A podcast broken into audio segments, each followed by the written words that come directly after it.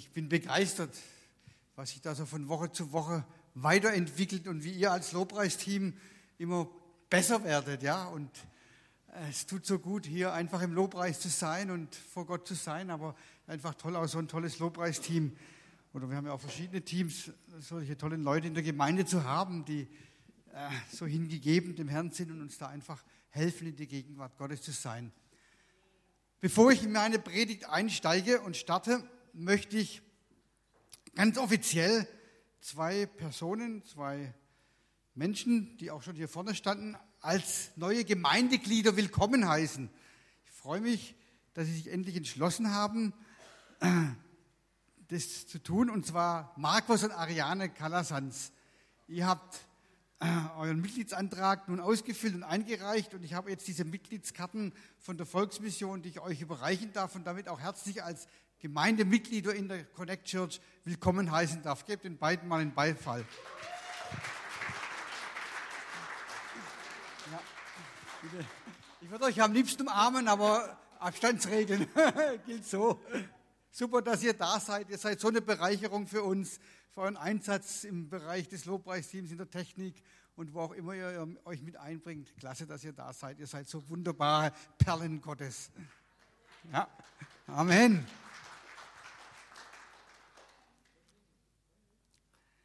Ja, der Christoph hat ja schon kräftig dazu motiviert, zu dieser Aktion 24 Mal Weihnachten neu erleben.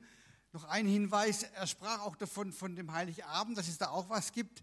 Am Heiligabend wird um 21 Uhr im Bibel-TV und im Internet zum Streamen ein ganz besonderes Programm geben. Das könnt ihr alle zu Hause empfangen, über das Fernsehen, über das Internet und dann dabei sein. Das ist so der Abschluss dieser ganzen Aktion. Das wird also nicht in den Gottesdiensten sein am Heiligabend, sondern das ist eine äh, äh, Aktion oder ist eine eine Sache, die dann gestreamt wird, die live übertragen wird im Internet und äh, im Bibel-TV am Heiligabend um 21 Uhr. Also plant es in euren Familienfeiern äh, ein, dass ihr euch diese Zeit nehmt. Ich denke, das wird eine ganz coole Sache.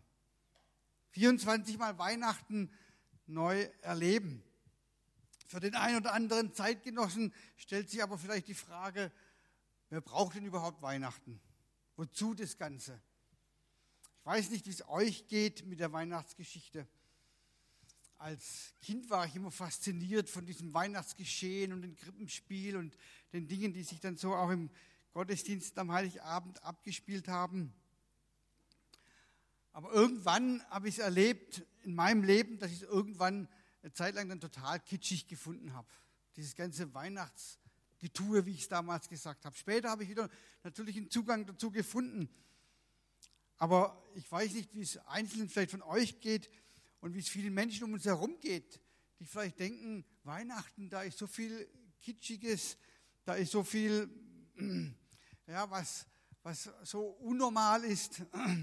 Und wenn man dann noch den ganzen Weihnachtszeit in den Läden schaut, ich weiß nicht, wie das dieses Jahr mal so sein wird, wird ja alles anders sein, aber so die ganzen kitschigen Auslagen und überall stille Nacht und heilige Nacht und was so in den Läden dann säuselt und duselt, man kann es vielleicht manchmal schon gar nicht mehr hören. Und wenn man sieht, wie das alles kommerzialisiert ist, ja, die ersten Lebkuchen gab es, glaube ich, schon im August. Also nächstes Jahr gibt es dann die Lebkuchen schon im Juli oder so. Oder Ostern, es kommt ja immer früher, die Sachen. Diese süßliche Weihnachtsmusik und all diese Dinge. Und das kann ja auch dazu führen, dass Menschen abgestumpft werden. Sie denken, ja, wozu das alles? Und andererseits haben wir eine große Sehnsucht nach Frieden, Frieden auf Erden. Haben wir eine große Sehnsucht nach friedlichen Familienzusammenkünften und manche auch nach weißen Weihnachten, so mal wieder am Heiligabend der Schnee liegt und alles schön weiß ist. Also zumindest die, die ja nicht Auto fahren müssen, die sind vielleicht froh, wenn es keine weiße Weihnachten gibt. Aber das sind ja so die Sehnsüchte, die einfach in uns drinstecken. Und es kommt dann alles irgendwie auch an die Oberfläche, ob wir das verdrängen oder nicht. Und hier und da kommen wir dann mit der Weihnachtsgeschichte in, in Berührung und manche fragen sich, es passt doch gar nicht wirklich mehr in unsere Lebensrealität rein. Und da stellt sich dann die Frage, ist die Weihnachtsgeschichte nicht irgendwie doch kitschig und realitätsfremd, vielleicht sogar unglaubwürdig? Können all die Menschen heute damit noch was anfangen? Und einer der Gründe, dass die Weihnachtsgeschichte manchmal so unglaubwürdig wirkt, könnte sein, dass da Dinge geschehen, die unnormal sind, die nicht üblich sind. Ja? Da wird geträumt, da wird eine Frau vom Heiligen Geist schwanger, da findet eine Geburt im Stall statt, da sind Sterndeuter unterwegs und vieles, vieles mehr. Kann man das alles glauben? Kann das der aufgeklärte Mensch im 21. Jahrhundert wirklich fassen, was Weihnachten bedeutet, wenn solche Dinge da drinstehen? Aber die Weihnachtsgeschichte ist, so glaube ich, wirklich glaubwürdig und auch unglaublich umwerfend und beeindruckend. So empfinde ich sie immer wieder. Und wenn ich sie lese, auch außerhalb von Weihnachtszeiten und das Jahr über. Und im Grunde genommen und genau genommen beginnt ja die Weihnachtsgeschichte nicht erst mit Maria und Josef, die sich dann schon irgendwie gefragt haben, hä, wie konnte denn das passieren, dass wir da schwanger geworden sind? bis es irgendwann vielleicht ihnen klar wurde und der Engel ihnen begegnete. Sondern die Weihnachtsgeschichte beginnt ja schon viel früher. Die Weihnachtsgeschichte beginnt zumindest auch mit einem in die Jahre gekommenen Pärchen, von dem uns die Bibel berichtet. Und die beiden hießen Abraham und Sarah. Und die beiden übrigens fragen sich, wie können wir jemals Kinder bekommen? Die Weihnachtsgeschichte beginnt also tatsächlich viel früher mit Abraham, dem erhabenen Vater, dem Gott eine unglaubliche Zusage gemacht hat. Und dieses Versprechen klingt zu diesem Zeitpunkt und in diesem Lebenskontext irgendwie unglaublich und auch unpassend. Und wir finden das, die Bibelleser kennen es im ersten Buch Mose, Kapitel 12, die Verse 1 bis 3. Und der Herr sprach zu Abraham, geh aus deinem Land und aus deiner Verwandtschaft und aus dem Haus deines Vaters in das Land, das ich dir zeigen werde.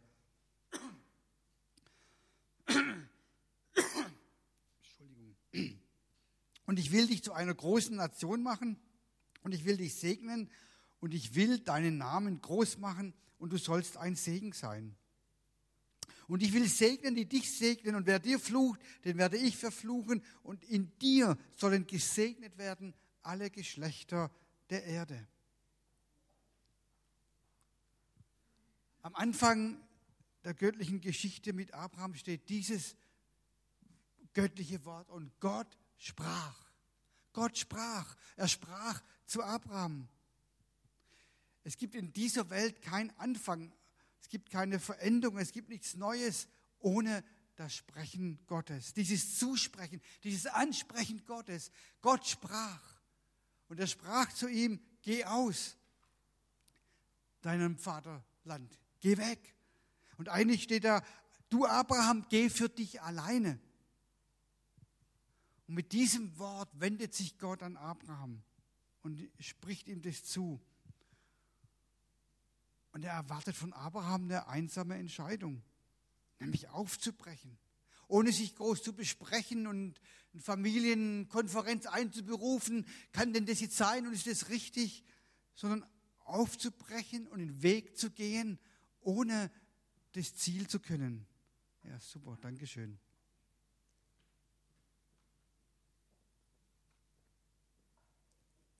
Und Abraham, so wissen wir es, kennen wir es ja, hat sich damals auf dieses Wort eingelassen, hat sich darauf eingelassen, eine Wanderung zu beginnen, ohne zu wissen, wo es genau hinführt. Gott fordert Abraham aber nicht nur zum Gehen auf, sondern er gibt ihm auch einen Zuspruch.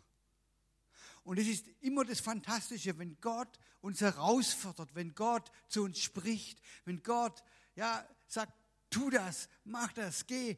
Gott gibt immer auch Verheißungen und Zusagen. Gott lässt uns nicht einfach dann alleine, sondern er, er motiviert uns auch mit seinen Verheißungen, mit seinem Zuspruch, mit seinen Zusagen, die er uns gibt. Und in diesem Zuspruch Gottes sehen wir sieben Worte des Segens. Ich werde dich zu einem großen Volk machen. Und der Bibelleser kennt die Geschichte, als dann die Sarah da im Zelt sitzt und lacht. Was sagt denn der? Jetzt bin ich schon, was weiß ich wie alt, 90, und soll noch Kinder kriegen. Es hat doch die ganze Zeit nicht geklappt. Wie soll das denn funktionieren? Was denkt er sich denn? Aber Gott sagt es, Gott spricht es zu. Und Gott sagt, ich werde dich zu einem großen Volk machen, ich werde dich segnen, ich werde deinen Namen groß machen und dann wirst du in Segnen sein.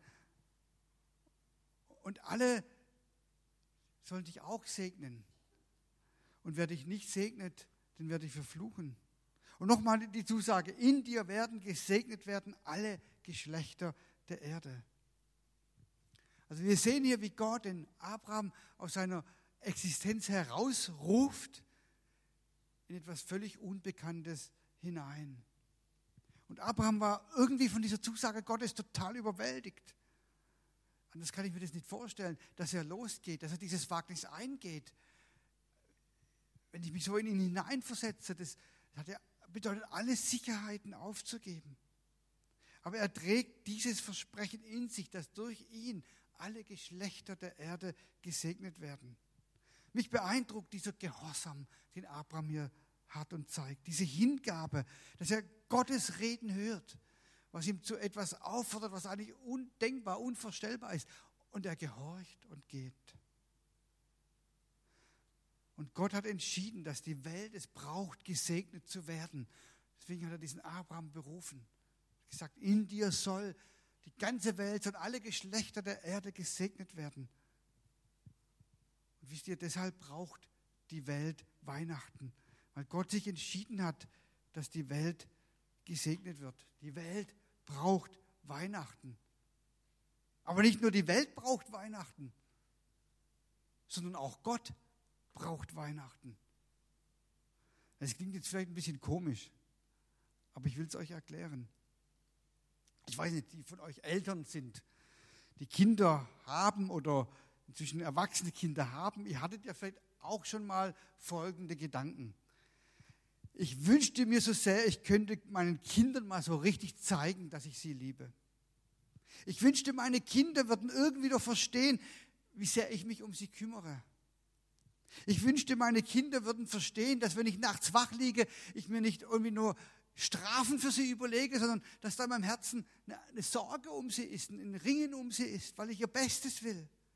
Ich wünschte, meine Kinder würden verstehen, dass die Dinge, die ich ihnen erlaube oder die ich ihnen auch verbiete, ihr Wohl und ihr Bestes im Blick haben und nicht nur einfach so aus meinen Launen heraus geschehen. Ich wünschte, dass sie wüssten, dass ich für sie da bin und dass sie immer für mich, dass sie immer mich, mir vertrauen könnten. Ich schätze, einige von euch Eltern kennen solche Selbstgespräche.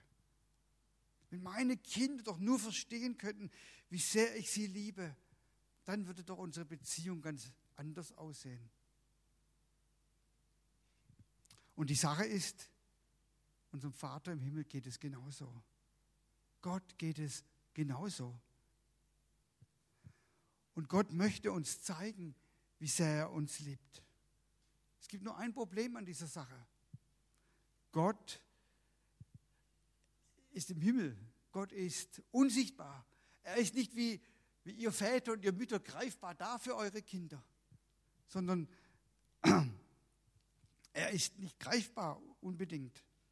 Und deswegen kommt die entscheidende Frage, wie kann Gott, der keinen Körper hat, der Geist ist, der, der einfach nicht sichtbar greifbar da ist, wie kann er denn mit uns Menschenkinder jetzt kommunizieren und uns das zeigen und sagen?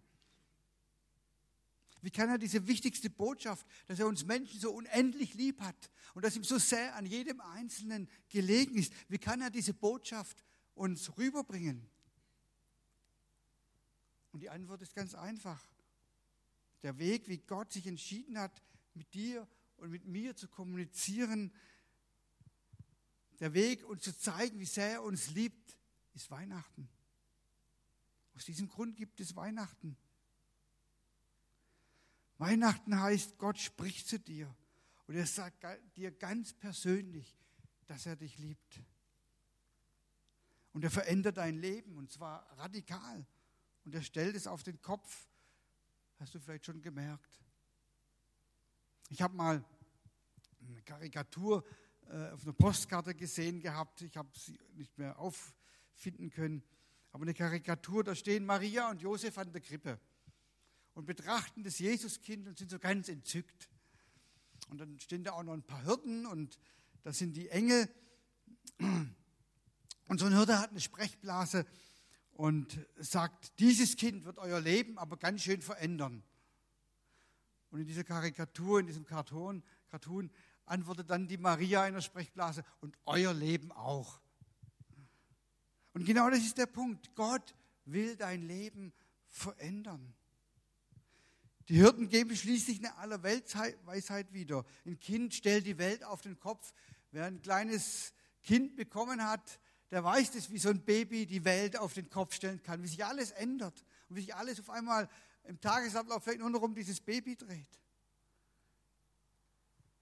Und ich glaube, Weihnachten lässt sich nicht nur auf das fröhliche und gemütliche Weihnachtsfest reduzieren, sondern Weihnachten bedeutet eine Wende in der Zeitgeschichte. Wir kennen ja alle so den Zeitstrahl der Weltgeschichte. Und es ist schon geteilt in vorher und nachher, in vor Christus und nach Christus. Und interessanterweise bezieht sich das nicht auf die Auferstehung Jesu, sondern auf die Geburt Jesu. Die Zeit, bevor Jesus geboren ist und die Zeit, nachdem Jesus geboren ist. Und Weihnachten sagt Gott dieser Welt, uns Menschen, wie sehr er uns liebt. Und wenn wir fragen, wer braucht Weihnachten, dann stellt sich für uns auch die Frage, welche weitere Botschaft verbindet sich denn mit Weihnachten? Und da denke ich an Paulus, diesen Apostel, diesen Mann Gottes, Paulus, der ein hasserfüllter Christenverfolger gewesen ist und der zu einem brennenden Nachfolger Jesu wurde. Paulus, der ein Jude war, der sich in den Schriften, äh, den jüdischen Schriften auskannte wie kaum ein, ein anderer, der, der ein Gelehrter war, der, der das alles aufgesogen hat, gelernt hat, studiert hat, der ein hochklassiger Theologe der damaligen Zeit war. Als er Jesus auf dramatische Weise begegnet, ändert sich sein Leben radikal um 180 Grad. Es war so dieser Aha-Moment. Paulus erkennt in diesem einen Moment, in dieser Situation, dass die jüdischen Schriften, dass Gottes Handeln mit seinem Volk Israel letztlich so, so eine Art Kokon ist, aus der Jesus als Retter der Welt hervorging. Und plötzlich versteht Paulus die ganze Tragweite in dieser Nachbetrachtung und formuliert es in seinem Brief an die Christen in Galatien, im Galaterbrief in Kapitel 4, Vers 4 bis 7 so. Und er sagt dort, als aber die Zeit erfüllt war, sandte Gott seinen Sohn, geboren von einer Frau und unter das Gesetz getan, auf dass er die, die unter dem Gesetz waren, erlöste, damit wir die Kindschaft empfangen. Weil ihr nun Kinder seid, hat Gott den Geist seines Sohnes gesandt in unsere Herzen, der da ruft, aber lieber Vater. So bist, du, so bist du nun nicht mehr Knecht, sondern Kind, wenn aber Kind, dann auch Erbe durch Gott. Als Jesus geboren wurde, da war Israel ein unterdrücktes Volk.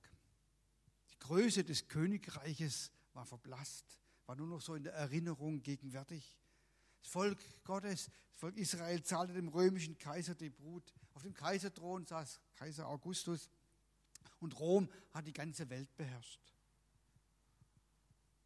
Und trotzdem, und in dieser Aussage wird es deutlich, trotzdem war es so, dass die Zeit erfüllt war. Dass die Zeit bereit war.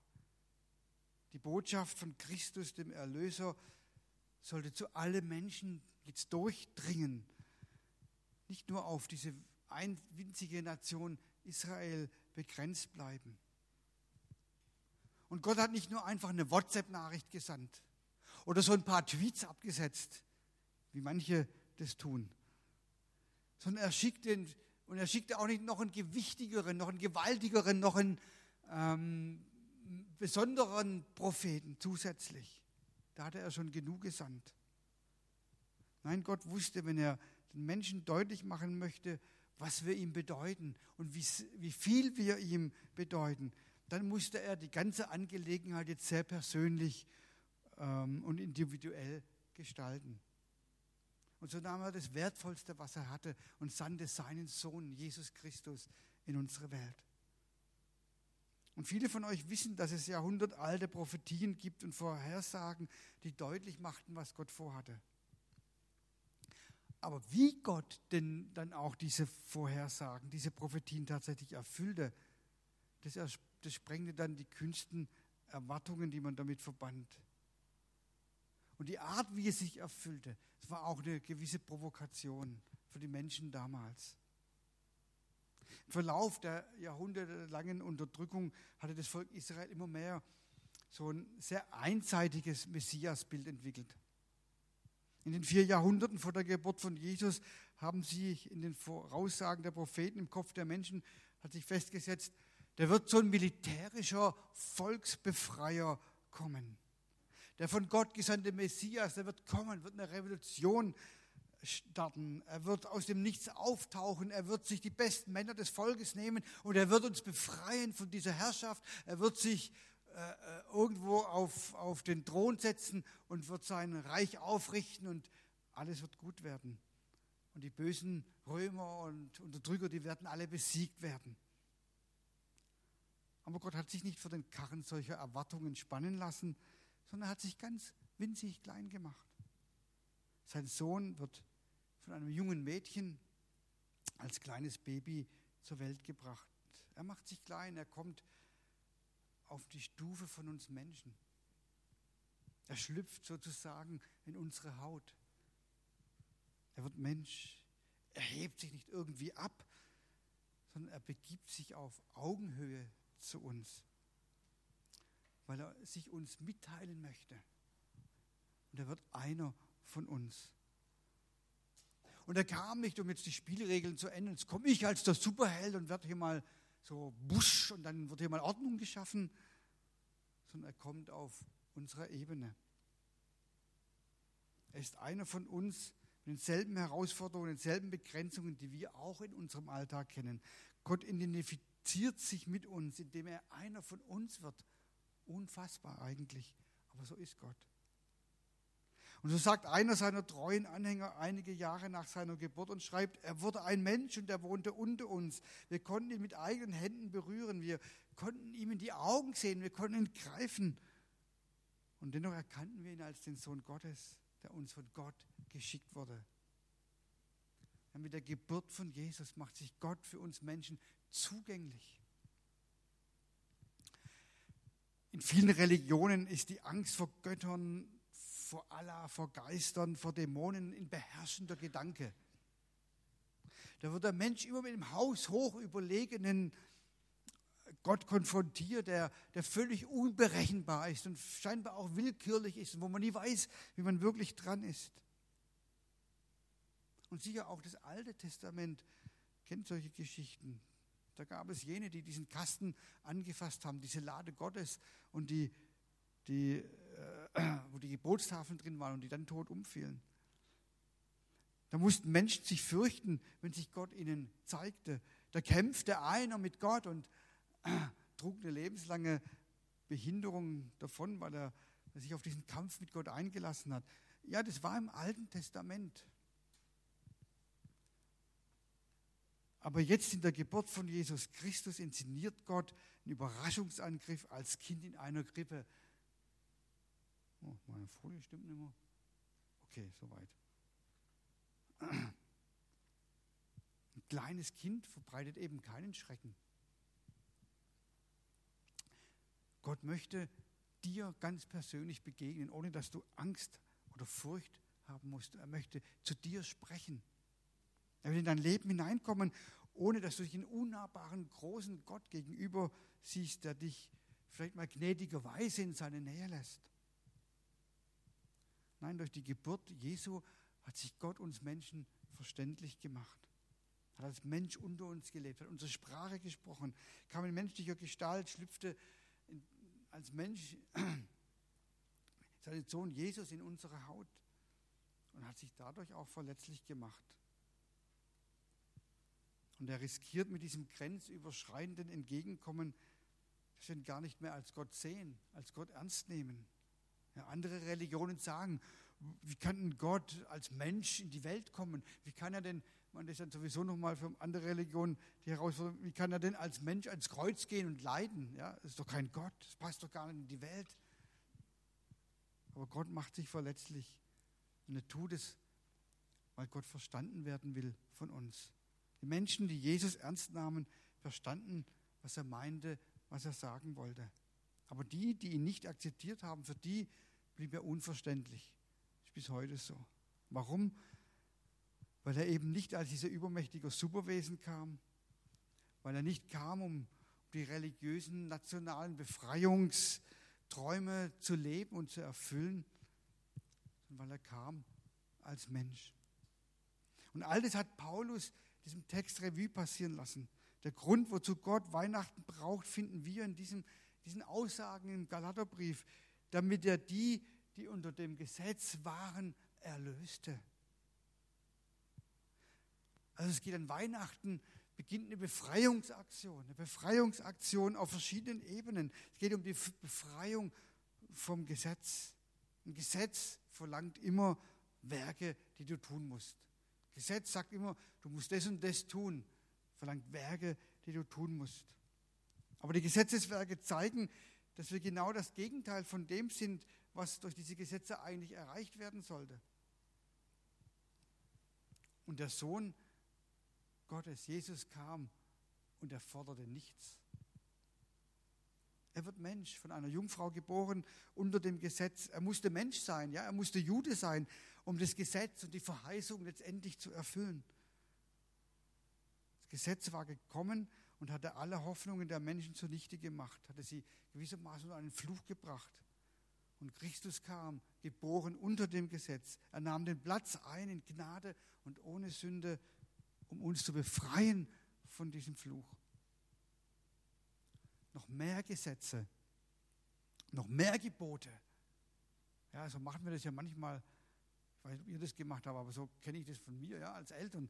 Die Kinder gehorchen nicht, da setzen wir noch mehr Regeln auf und noch mehr Gebote, und, um sie dahin zu bringen, wo man sie haben will. Aber noch mehr Gesetze und noch mehr Gebote hätten es nicht bewirkt, hätten die Befreiung nicht gebracht. Also Jesus kam nicht, um neue Forderungen, noch mehr Forderungen, noch mehr Gesetze und Regeln aufzustellen, sondern er kam als Kind mit diesem Aspekt von Gnade und Vergebung. Bei Jesus geht es aber nicht nur um Befreiung vom Gesetz, sondern auch um unsere innere Befreiung. Befreiung von der Selbstbezogenheit, Befreiung aus allen inneren Verstrickungen, Befreiung von seelischen Verletzungen, Befreiung von ungelöster Schuld, Befreiung von all den Dingen, die uns Menschen gefangen halten, die uns einengen, die uns zurückhalten, die uns nicht das sein lassen, was wir eigentlich sein sollen und sein könnten. Und diese Befreiungsabsicht in deinem Leben hat Gott durch das Kommen seines Sohnes Jesus Christus in diese Welt kommuniziert damit deutlich gemacht, du sollst frei werden und du kannst frei werden.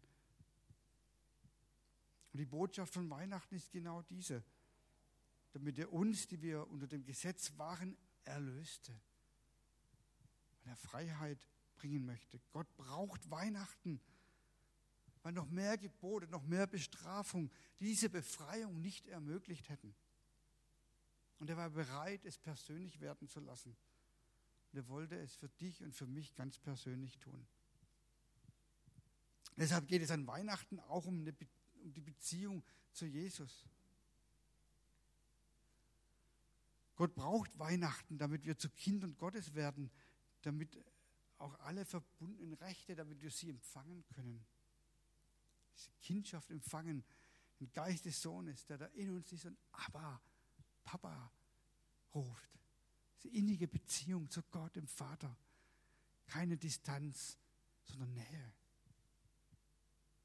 Gott wollte nicht nur eine nette, positive Botschaft, ein bisschen Weihnachtsduft und Weihnachtsbrötchen und schöne Weihnachtslieder. Nein, ihm geht es um die Beziehung zu jedem Einzelnen von uns, damit wir Sohn und Tochter sind.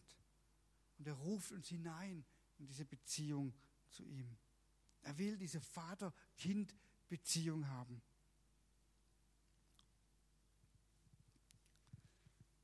Und im Römer 5, Vers 8 schreibt Paulus, Gott dagegen beweist uns seine große Liebe dadurch, dass er Christus sandte, damit dieser für uns sterben sollte, als wir noch Sünder waren. finde ich ein total bemerkenswertes Statement von Paulus. Und während er es aufschreibt, trifft ihn wahrscheinlich diese Erkenntnis, als ich als, als Saulus die Christen noch verfolgt habe, als ich sie ins Gefängnis gebracht habe, als ich das und das getan habe, hat Gott mich schon geliebt, war er da, seine Liebe zu mir erwiesen, obwohl ich es nicht verdient hätte, obwohl ich Sünde war, obwohl ich gegen ihn gekämpft habe, obwohl ich Dinge getan habe, die vielleicht im, Nach im Nachgang, wo ich sagen muss, die abscheulich waren. Aber ihn überwältigte diese Erkenntnis. Als ich noch ein Feind Gottes war, da war seine Liebe schon da, da galt mir schon seine Liebe.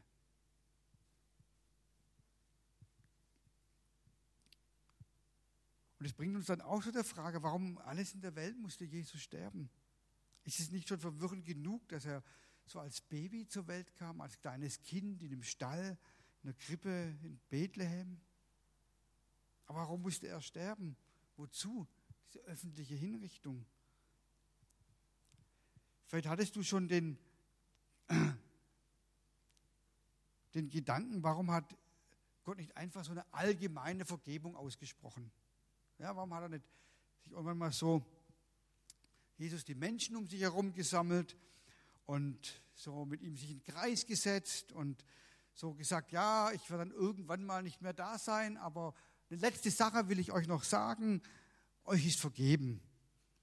Ja, ich habe mit meinem himmlischen Papa da mal ein bisschen gesprochen und habe ihn gnädig gestimmt und habe ihn gewinnen können, dass er dem zustimmt. Ja, ich darf es jetzt von ihm euch ausrichten eure Schuld ist euch vergeben, wenn ihr ihm irgendwie glaubt. Warum hat Jesus sowas in dieser Art nicht gesagt?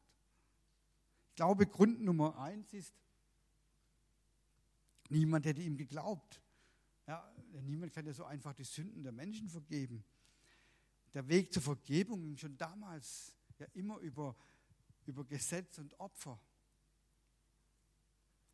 Und der zweite Grund ist, Gott ist der Autor des Lebens. Und das macht auch deutlich, warum Jesus diesen Weg ans Kreuz gehen musste. Gott ist der Autor deines Lebens. Ja, und unser Leben ist ja sehr komplex. Also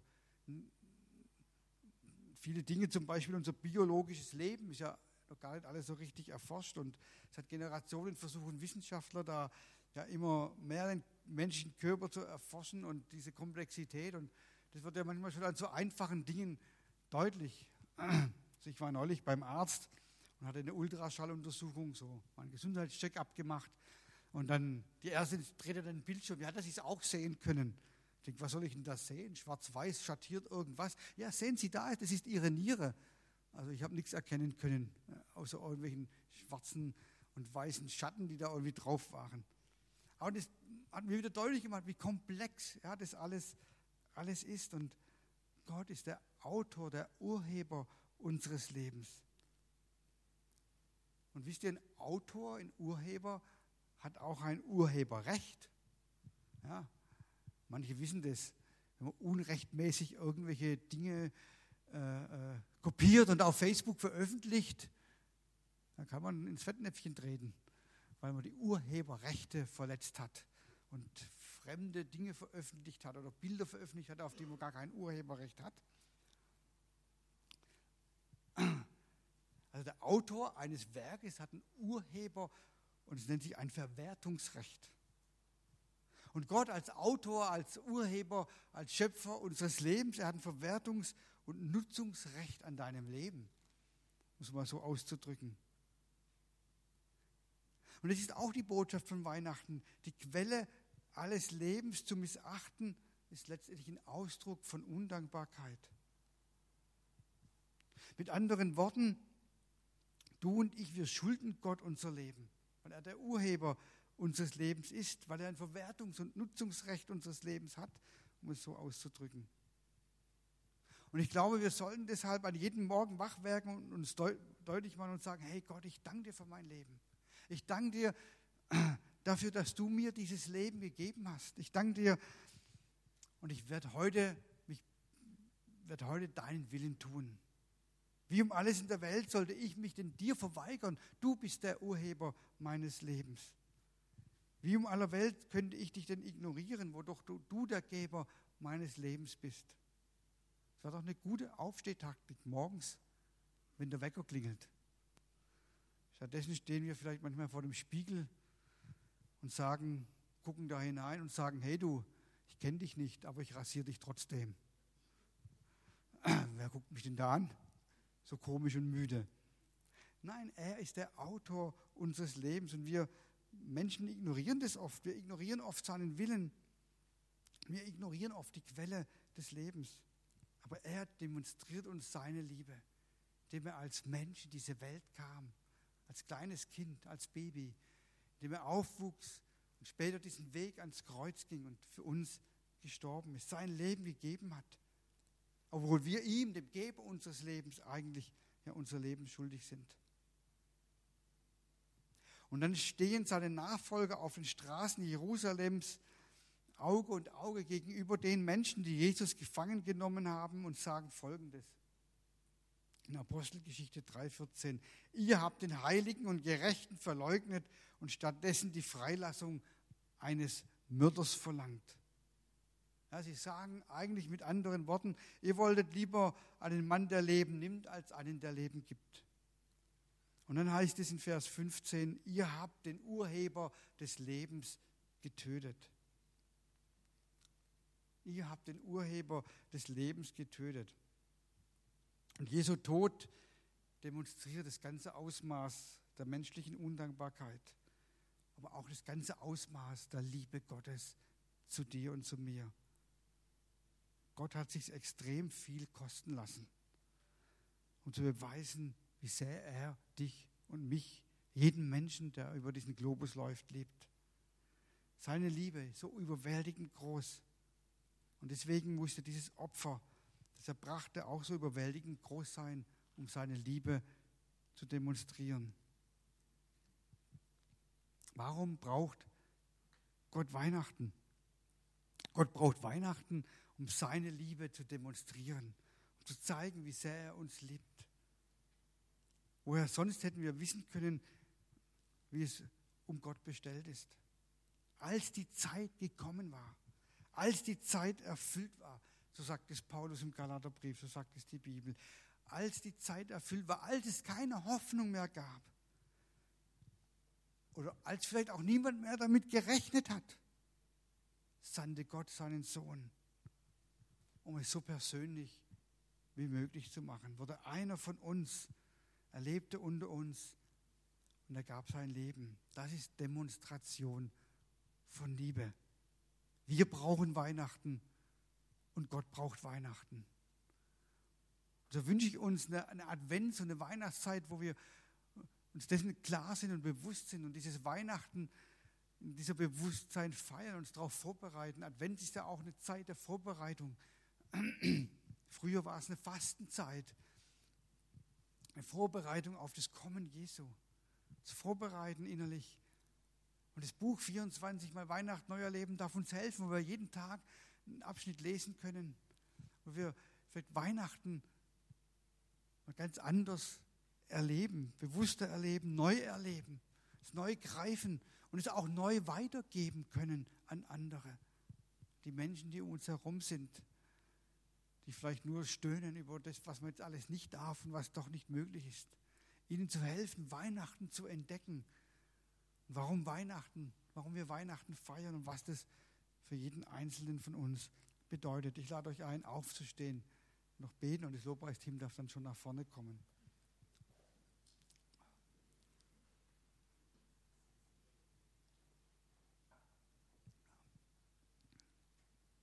Jesus, ich danke dir, dass du in diese Welt gekommen bist. Ich danke dir, Vater Gott, dass du deine Liebe in dieser Weise demonstriert hast und dass du so persönlich geworden bist, dass du nicht nur irgendwie, das heißt, verkündigen lässt von irgendwelchen Engeln oder Propheten, sondern dass du gekommen bist, Mensch geworden bist, ja, in unsere Haut geschlüpft bist, als Mensch gelebt hast ganz Mensch warst, obwohl du auch ganz Gott warst, aber ganz auch in diesen menschlichen Begrenzungen gelebt hast und diesen Weg gegangen bist, deiner Hingabe, deines Opfers am Kreuz, um uns zu befreien, um uns neues Leben zu schenken, um uns zu erlösen von dem Fluch des Gesetzes, um diese Beziehung zu Gott herzustellen, in der wir leben dürfen. Unserem Vater, Abba, lieber Vater, in dieser intimen, innigen Liebesbeziehung. Nicht nur irgendwie eine distanzierte Beziehung, sondern diese ganz persönlichen Beziehung.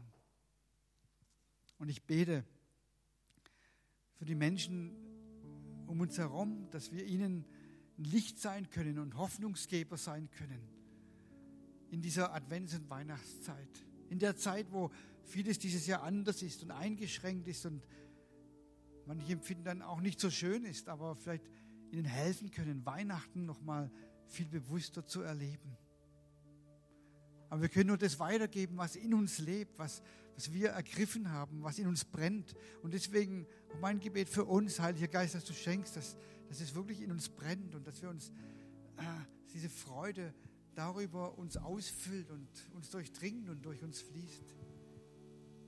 Diese Liebe, die du ausgegossen hast in unsere Herzen, sie fließen kann durch uns. Diese Freude, diese Hoffnung, diese Zuversicht. Und dass wir gerade auch in dieser Zeit nicht mit Jammern und mit Klagen und in all diese Töne mit einstimmen, sondern dass wir aufstehen und Hinweisgeber auf Weihnachten sind, auf das, was dein Plan war, deine, dein Weg war mit dieser Menschheit, mit jedem von uns und dass es jedem gilt. Danke dir, dass du durch deinen Heiligen Geist in uns wirkst und durch uns wirkst. Und dass wir Weihnachten dieses Jahr vielleicht auch selbst ganz besonders erleben dürfen. Schenk uns es durch dein Wirken, Herr.